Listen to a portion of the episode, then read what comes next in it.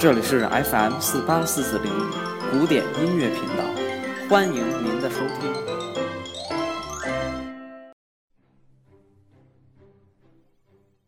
Hello，大家好，这里是音乐日日谈，我是西已成空。今天是五月二十七日，星期二，为大家带来的是《魔宫神弦》。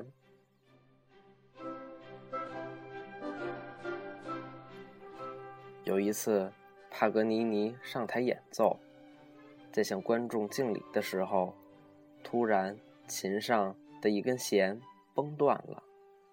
机敏的小提琴家依然不动声色，从容地举起小提琴，丝毫无差地演奏了整首曲子。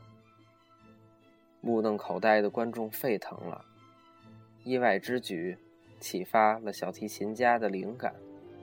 不久。一首只用两根弦的作品问世了，G 弦被用来代表一位绅士，而 E 弦则代表一位女士。此外，帕格尼尼还用一根 G 弦写成著名的提琴作品。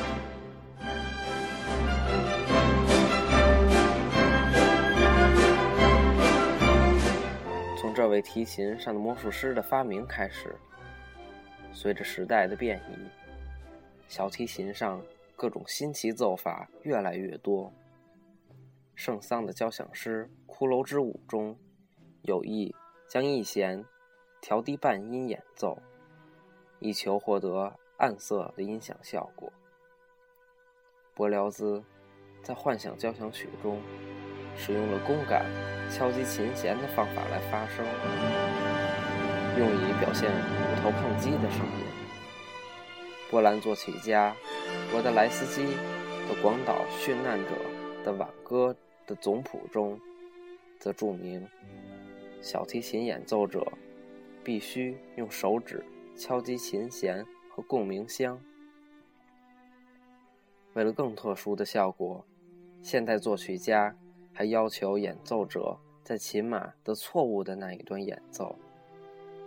以至于直接将调弦时的声音用进乐曲，在小提琴弦上挂各种各样附件等千千百怪的方法，在本世纪更是花样百出了。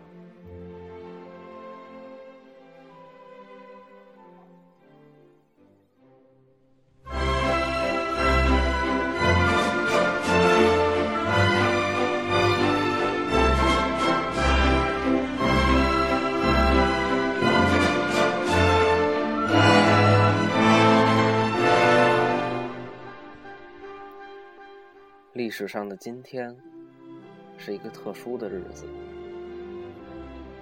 一八四零年五月二十七日，帕格尼尼逝世。